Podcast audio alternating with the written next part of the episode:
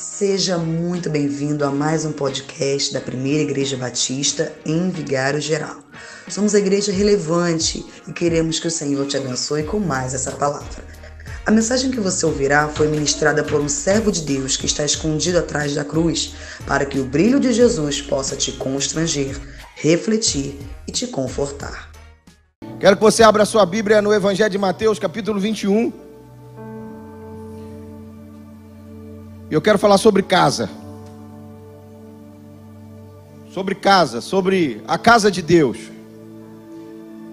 Nós estamos vivendo um tempo muito difícil, aonde a cada dia que passa se materializa, se concretiza o entendimento que já tem sido falado por muitos na terra, que o mundo espiritual é mais real do que o visível em todo tempo, em todo momento, o mundo espiritual, seja da parte de Deus, como das trevas, Ele tem querido, tem de uma forma muito ligeira, sem se distrair, tem querido tocar, tem querido não permitir que chegue a cada um de nós aquilo que o Senhor Deus determinou que chegue, que nos atinja, que nos ative, que prevaleça sobre as nossas vidas,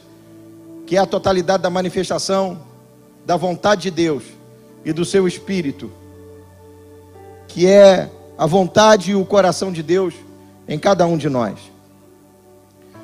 Mas a gente precisa entender também o lugar onde nós estamos. Precisamos proteger esse lugar, mas ainda que se essa proteção não venha de nós, Deus cuida efetivamente dessa casa. E nós não estamos falando exclusivamente daquilo que é físico, estamos falando daquilo que é espiritual. Deus escolhe esse lugar para que ele se fizesse presente, para que aqui efetivamente, aonde estiverem dois ou três reunidos no nome dele, ele pudesse se manifestar. E quando Jesus disse isso, eu quero lembrar mais uma vez a você. Ele disse isso num corpo glorificado. Ele já tinha morrido, ele já tinha já tinha acontecido a ressurreição e em uma das últimas aparições dele para os discípulos, ele deixa essa chave, essa porta aonde estiverem dois ou três reunidos no meu nome, eu me faria presente. Prove a Deus escolher um templo aonde pessoas comuns, convencionais, com problemas, dificuldades, outras que fariam parte dessa família, dessa membresia, em coinonia, em comunhão, oferecerem a Deus sacrifícios, ofertas, sejam esses louvor, seja esses no entendimento de palavra, sejam esses sacrifícios e ofertas, as orações feitas por cada um de nós nesse lugar. Esse lugar é um lugar muito especial, e é um lugar que Deus cuida é um lugar que Deus cuida usando os seus filhos desde o Velho Testamento ao Novo Testamento. E Jesus com muita propriedade, ainda que Jesus ele manifesta efetivamente a obra de Deus, obra essa que era volumosa, fora das quatro paredes do templo. Jesus resguarda o templo, Jesus protege o templo e Jesus define por ele que o templo poderia ser usado pelos homens, mas não era dos homens. O templo receberia homens, mas não era dos homens. E Jesus então assume um cuidado antes mesmo dele se manifestar em carne, como filho do homem.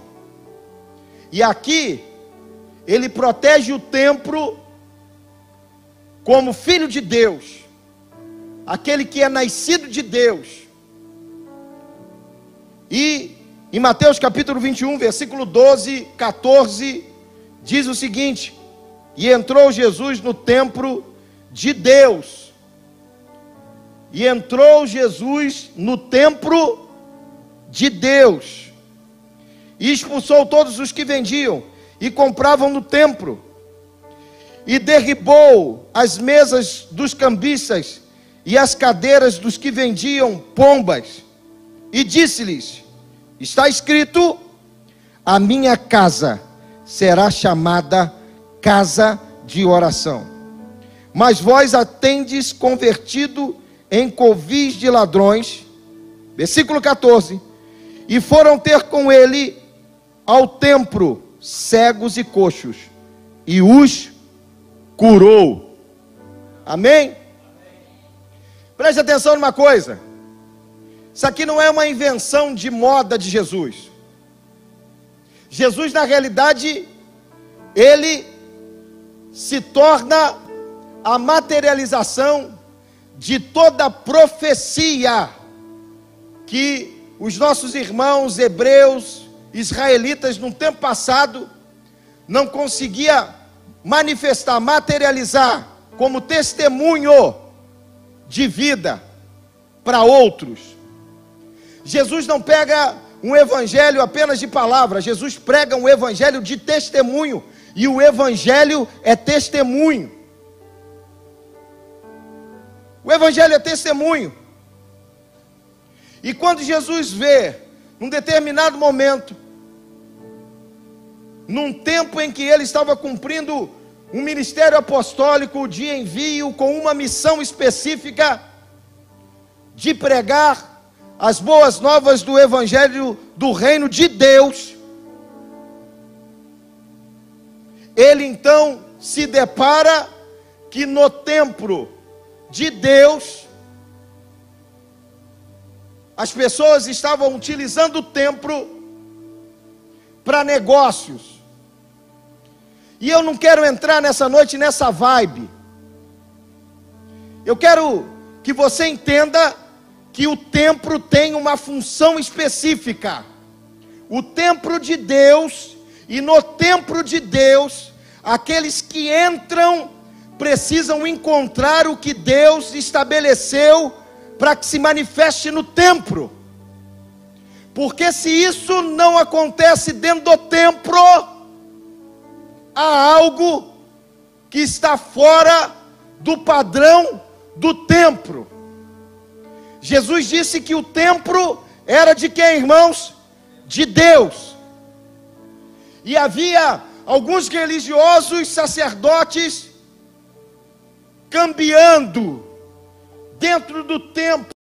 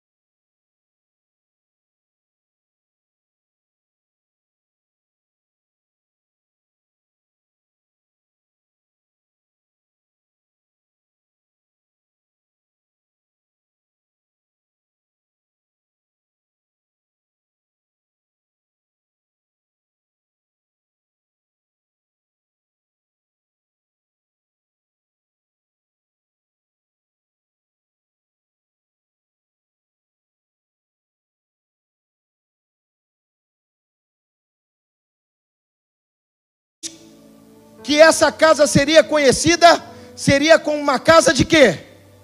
De oração. Então, algo que precisa, sabe, ser latente, algo que precisa ser constante, contínuo, permanente dentro dessa casa é o que, irmãos? É oração. Diga para a pessoa que está ao seu lado: é nessa casa precisa ter muita oração. Porque se não tiver, não cumpre o propósito. Diga mais uma vez para a pessoa que está ao seu lado: nessa casa você precisa encontrar um movimento forte de oração, porque as nações iriam conhecer a casa de Deus como casa de quê?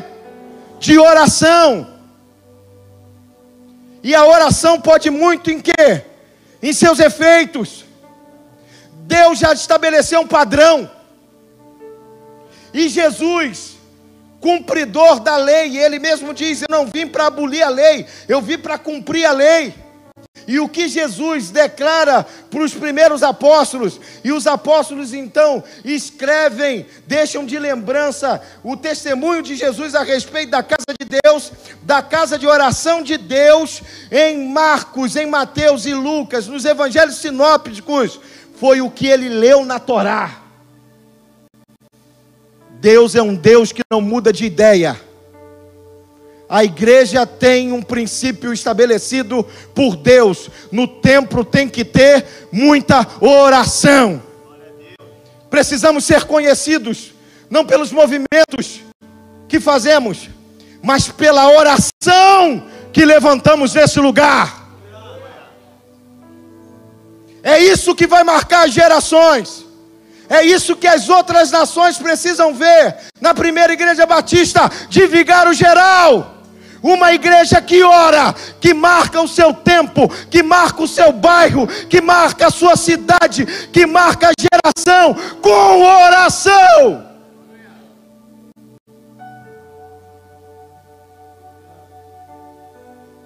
Minha casa será conhecida por todas as nações como casa de oração.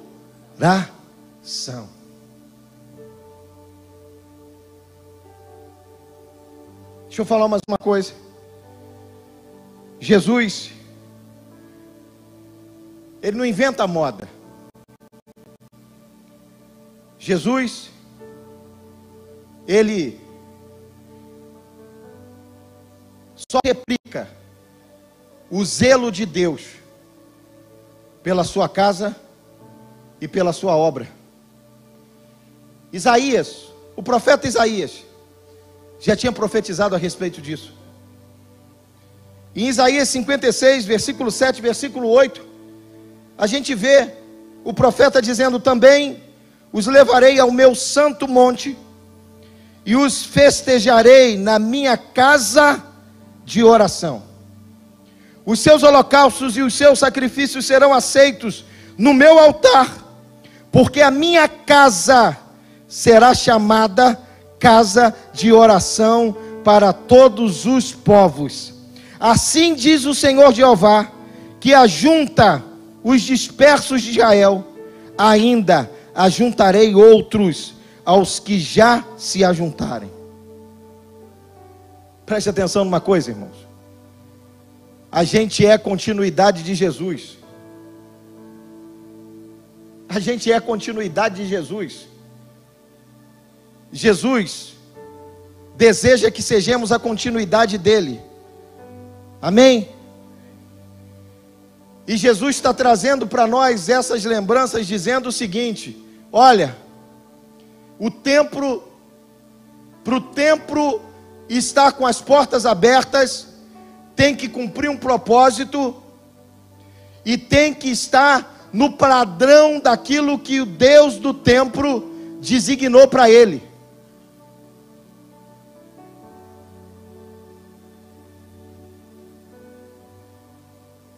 O que eu quero dizer para você nessa noite é que o Espírito Santo de Deus está dizendo para nós que a gente precisa cumprir esse propósito ao entrarmos, ao estarmos, ao permanecermos. O templo já tem um padrão.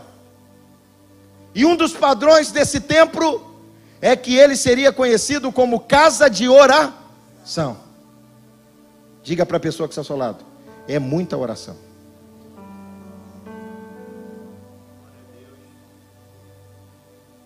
É a oração que vai mudar situações adversas. Não é o que você faz, não é da forma que você faz, é a oração, porque já tem um padrão dado por Deus e não pelos homens, porque a casa, o templo não é dos homens, mas é de Deus, e é para Ele, e tem um propósito muito claro para que nós venhamos a cumprir. Jesus não inventou moda. Jesus veio cumprir aquilo pelo qual foi profetizado. Jesus, sabe, se envolveu no zelo de Deus e quando viu aquela bagunça no templo, ele falou: Vou intervir, porque os profetas disseram que o templo é de Deus e não é dos homens. O templo, os homens entram nele, desfrutam do que há dentro dele, porque Deus permite que a gente viva e se favoreça disso, mas não é nosso, tem um padrão, não é por aquilo que você deseja e da forma que você está. Deus vai sacudir a gente, porque nós estamos dentro do templo dele.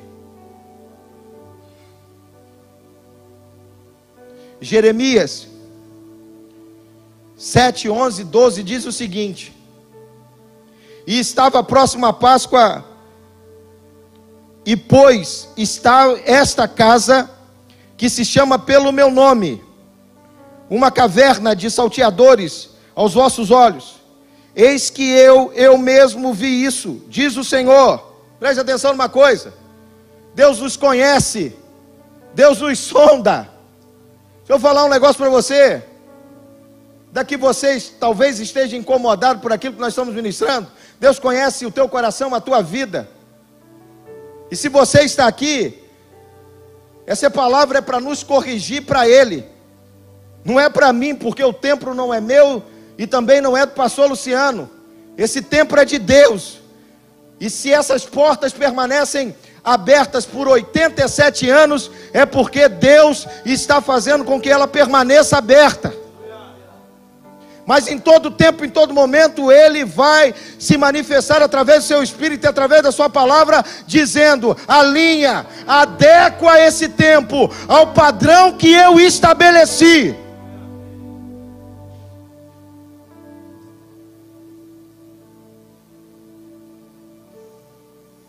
Jeremias fala que Deus estava vendo, eu vi, diz o Senhor, mas ide agora ao meu lugar, que está em Siló, onde no princípio fiz habitar o meu nome, e vede o que lhe fiz por causa da maldade do meu povo Israel.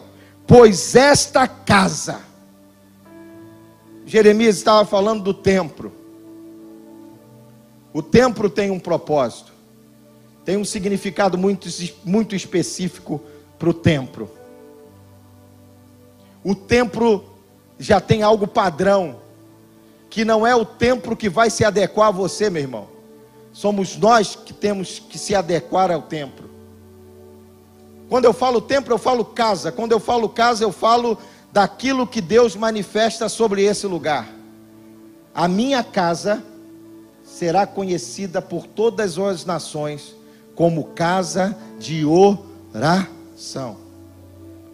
Quem entra aqui, ainda que não tenha uma vida de oração, precisa desenvolver uma vida de oração e sair daqui um homem e uma mulher que ore, porque essa é a chave de todo o sucesso de um crente e de uma crente na presença do Senhor. Deixa eu falar uma coisa para você. Vamos voltar para o tempo. Por que, que não acontecem coisas extraordinárias e sobrenaturais? Por que, que as, as pessoas não estão arraigadas dentro do templo? Porque quando não cumpre o propósito, quando não é lançadas para esse propósito, não tem fim proveitoso para que elas se mantenham. para que elas permaneçam. Porque no templo nós precisamos fazer o quê? Muito o quê? Oração. A oração vai aonde você não consegue ir. A oração liberta pessoas pelas quais precisam de libertação. E elas só vão mudar a vida dessas pessoas através da oração, meu irmão. A oração atinge nações, como o texto diz. Quando o texto fala que a minha casa será conhecida por todas essas nações como casa de oração, é porque essa casa de oração e a oração que há dentro dessa casa vai atingir o que? As nações. Precisamos atingir esse bairro através das nossas orações dentro do templo. Esse ambiente é um ambiente próprio para fazermos orações, sejam elas qual for. Sejam elas qual for. Sejam elas qual for. O que, que você não experimenta no tempo que você talvez tenha de vir para dentro do templo e orar? E repetir a sua oração. E falar, Senhor, já repeti, mas eu vou repetir de novo. Porque a Bíblia fala que um coração contrito e quebrantado, Deus não faz o quê? Deus na realidade só se enjoa de uma oração falsa, de uma oração que não é verdadeira, de uma, de uma oração que é para tirar proveito, sem querer realmente viver aquilo pelo qual se ora. Mas quando Deus vê honestidade e sinceridade no coração do homem, de uma mulher, desejando viver aquilo pelo qual ora, e também desejando que a sua oração atinge pessoas, atinge casas, atinge famílias, atinge cidades, atinge o mundo. Você pode orar quantas vezes e repetir quantas palavras você quiser. Isso só vai fortalecer o mundo espiritual a respeito de cada um de nós. Jesus, em Mateus, capítulo de número 21, ele fala, e ele dá alguns aspectos que nós precisamos encontrar no templo. E um dos aspectos que nós precisamos encontrar no templo, quando nós entendemos e reconhecemos e abrimos o nosso espírito para entender que no templo não é um lugar de entretenimento, não é um lugar em que a gente vai até desenvolver os nossos talentos da forma pela qual a gente continua vivendo. Jesus olha para o templo e diz assim: o templo é de Deus, vai ser conhecido como casa de oração. Eu volto a dizer que eu não quero entrar na vibe dos cambistas, mas eu entendo alguma coisa, e isso aqui é muito latente, muito claro. Se não acontece aquilo que aconteceu, quando Jesus entra no templo, Jesus expulsa os cambistas, Jesus bota para fora toda aquela bagunça e alinha o templo naquilo que Deus determinou que ele servisse, então é porque está acontecendo alguma coisa no nosso meio que a gente precisa alinhar, que a gente precisa mudar, que a gente precisa pensar. Jesus fala que o templo é de Deus, Marcos fala que o templo seria conhecido como casa de Deus e que todas as nações conheceriam aquela casa como casa de oração. Mas em Mateus capítulo 21, no versículo 14, diz algo tremendo: que quando Jesus limpa o templo, olha, olha, olha que coisa tremenda. Olha, mais um, uma expressão de um templo que cumpre um propósito de Deus, de que nele haja pessoas que orem para Deus e que façam com que as pessoas de fora vejam e percebam que dentro daquele templo há muita oração para Deus. A Bíblia diz que quando Jesus limpa tudo, sabe o que, que entrou no templo? Sabe o que, que entrou no templo, irmãos? Versículo 14 diz: E foram ter com ele ao templo cegos e coxos, e os, e os curou.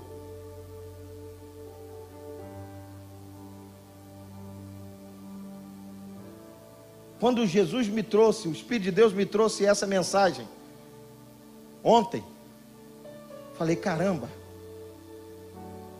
a gente precisa se analisar. A gente precisa se analisar. Porque no templo precisa haver o quê? Precisa haver o quê, irmãos? Mas no templo precisa acontecer o quê? No templo precisa haver o quê? Oração. Mas no templo precisa também acontecer o quê? Milagres. Sobrenaturalidade.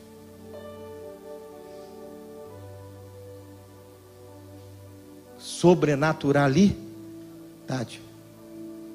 Deixaram de ter cegos, deixaram de ter surdos, não existem mais cancerosos, não existem mais doentes terminais, não existem mais os oprimidos pelos espíritos malignos. O mundo está livre disso, irmãos. Não, não é o mundo que vai produzir para eles a cura que só vem de Deus. Essa cura, ela é manifesta dentro desse lugar de quatro paredes, que chamamos de igreja, que chamamos de templo, que chamamos de casa, mas precisamos nos adequar a esse padrão. A minha casa será chamada e conhecida como casa de oração. Jesus limpa tudo. E aí sabe o que que vem? os cegos, os coxos. E ele cura essa gente aonde? Dentro do templo. Eu quero terminar, porque eu acredito que você já, já entendeu o que Deus quer falar com você. Que Deus falou comigo. É o que Deus quer falar com a gente. E eu fico tão grato por Deus porque Ele quer nos alinhar para que a gente veja a sobrenaturalidade dEle. Bendito seja o Senhor que escolheu essa casa para maturá-la, para gerar aqui nesse lugar homens e mulheres que não tenham um momento de oração, mas que tenham uma vida de oração para que quando nós estivermos reunidos em culto, a gente consiga tocar o bairro, a gente consiga tocar pessoas e a gente consiga tocar as nações. Aleluia. Você pode dizer aleluia. Você pode dizer bendito seja o nome do Senhor. O templo é dele. Há um padrão estabelecido por ele e para ele. Vou terminar aqui em Atos, capítulo 20, versículo 7 a 12. Atos 20, 7 a 12.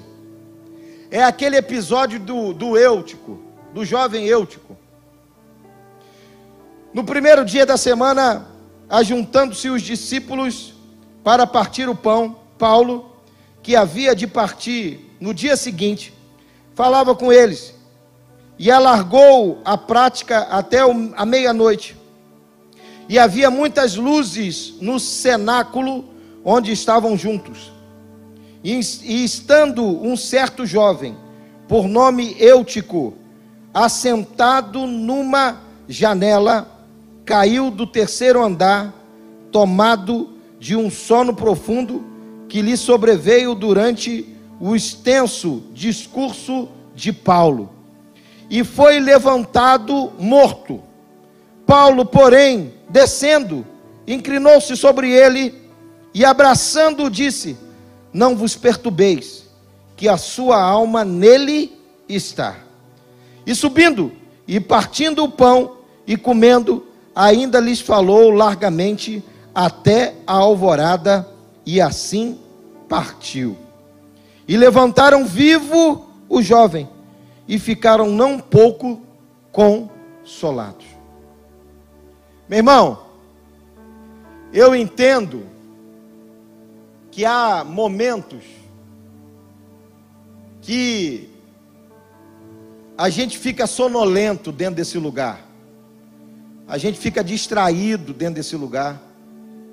Há momentos que a impressão que a gente tem é que as palavras elas estão sendo repetitivas. E eu volto a dizer mais uma vez aqui: se você tem recebido uma palavra repetitiva, é para que você entenda que se ela está repetitiva, ela pode ser para você porque está atingindo a outros que não ouviram essa mesma palavra.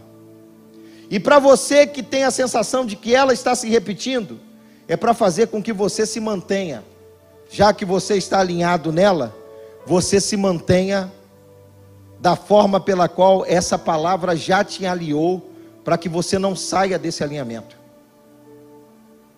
A Bíblia é uma expressão de repetição.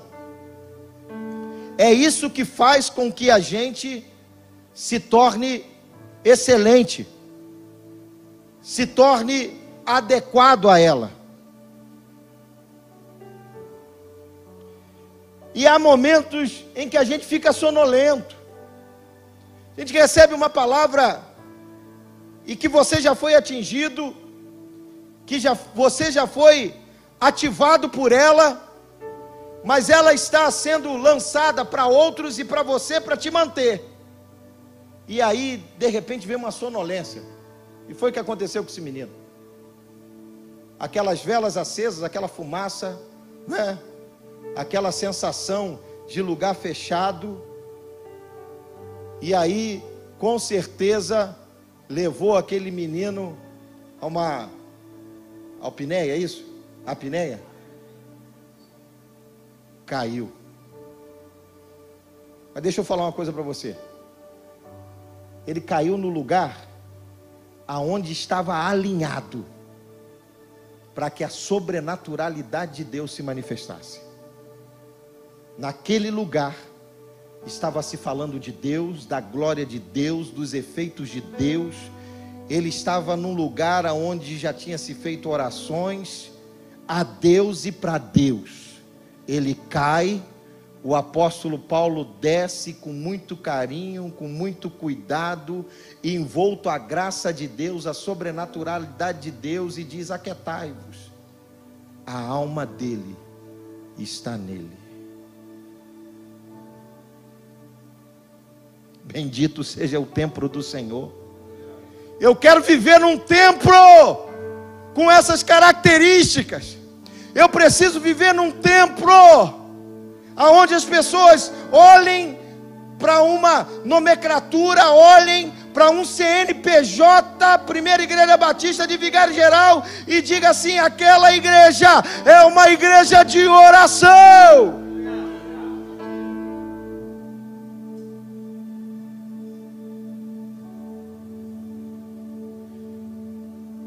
Fica de pé.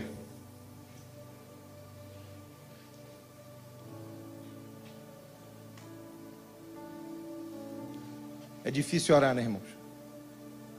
É difícil entrar no propósito, é difícil é difícil se concentrar nessa realidade de vontade de Deus. Amém? É difícil. Amém ou não amém? É difícil. É difícil. É difícil nesse mundo tão conturbado, tão agitado por forças diabólicas a gente ter momentos de oração. Imagina ter uma vida de oração, meu irmão. Quem é esse que vem nos abraçando? Quem é esse que vem nos constrangendo com o olhar? Ele é tão sábio ensina em amor. Ele é tão manso, cuida dos corações.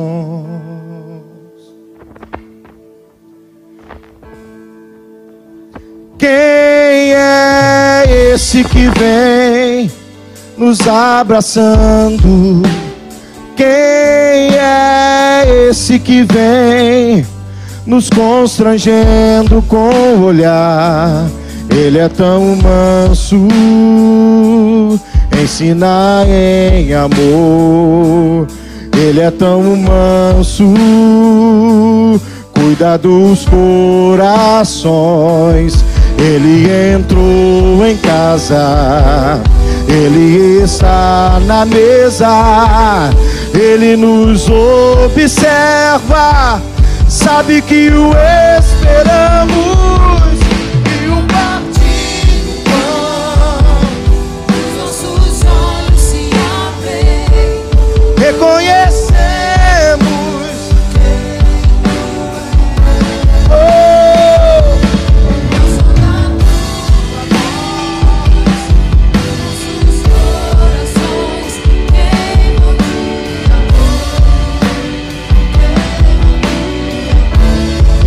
Ao partir do pão,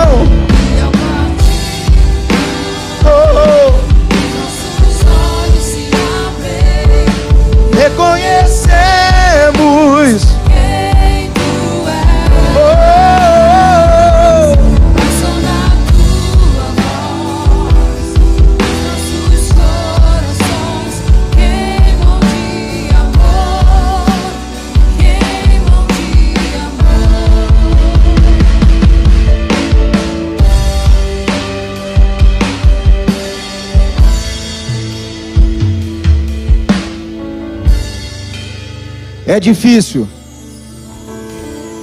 Nós estamos sendo atacados pelo mundo espiritual que não permite que a gente tenha momentos de oração e muito menos uma vida de oração. Mas a casa de Deus precisa ser conhecida como uma casa de oração. E essa característica de casa de oração, quem vai dar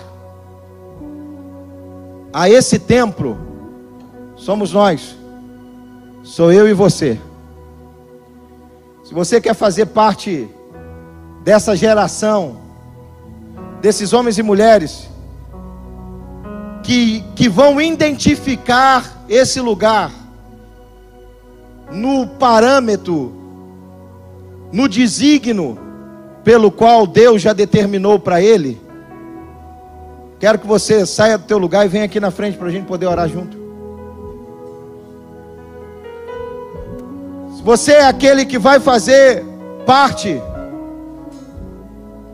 de qualificar, identificar essa casa efetivamente como uma casa de oração. Sai do seu lugar, vem aqui na frente para a gente poder orar juntos.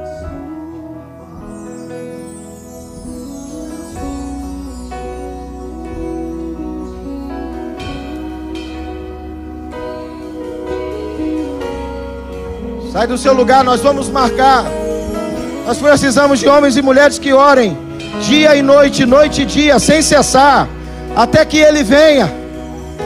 Sai, vem aqui para frente do, do altar. Vem aqui para frente do altar.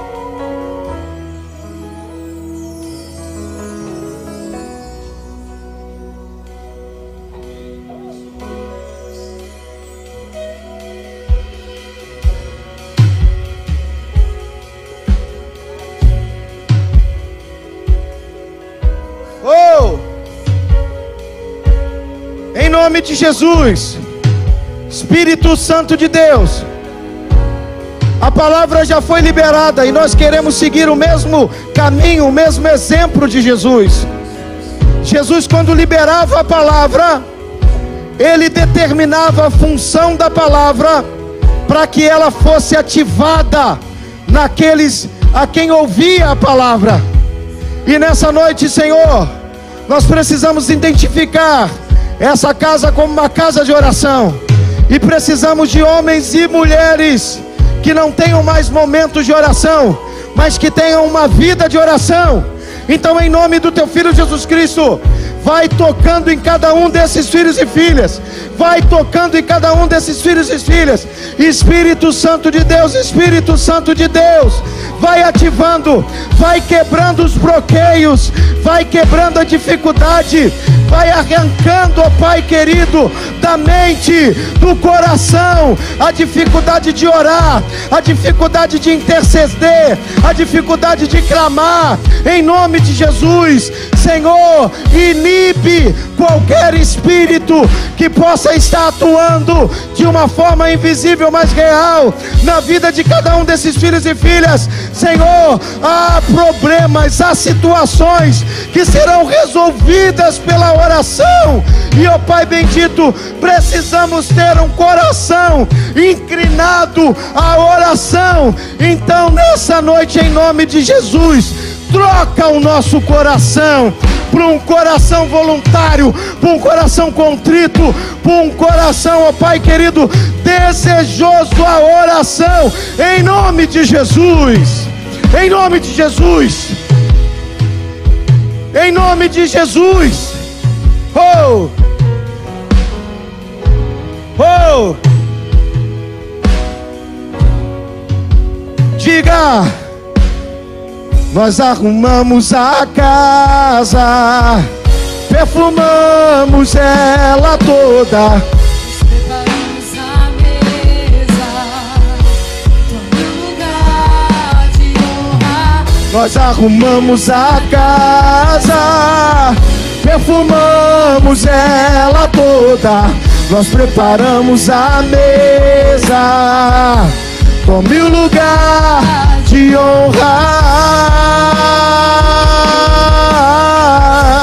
Tome o lugar de honra.